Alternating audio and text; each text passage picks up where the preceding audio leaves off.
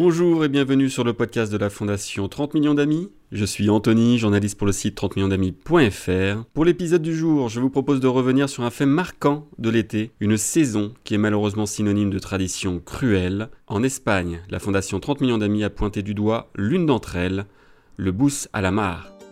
Le Bus à la Mar est une course traditionnelle qui se déroule dans la ville de Dénia, près de Valence, tous les ans au mois de juillet. Le principe, lâcher les taureaux les harceler, les frapper et les pousser à tomber dans la mer. Cette année, l'association Ibérique Anima Naturalis a décidé de publier des photos et des vidéos choquantes de cette cruelle tradition. L'objectif pour l'association est de dépeindre la brutalité avec laquelle ces animaux sont traités. C'est ce que nous explique Aïda Gascon, la directrice d'Anima Naturalis.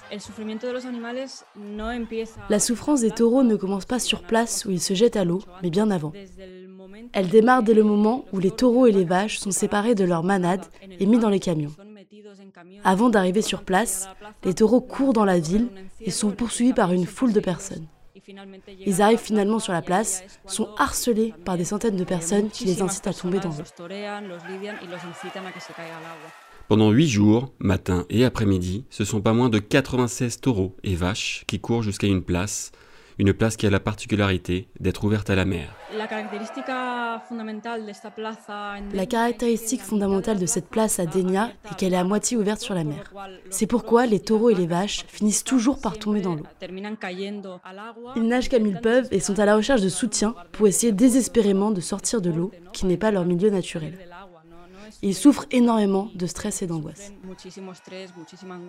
S'ils ne sont pas tués à l'issue de la course, certains sont déjà morts noyés ou d'un infarctus causé par le stress. Quant à leur avenir, il n'est pas des plus réjouissants. Les animaux ne finissent pas à l'abattoir, mais ils sont utilisés et réutilisés maintes fois pour les différents festivals dans plusieurs villages.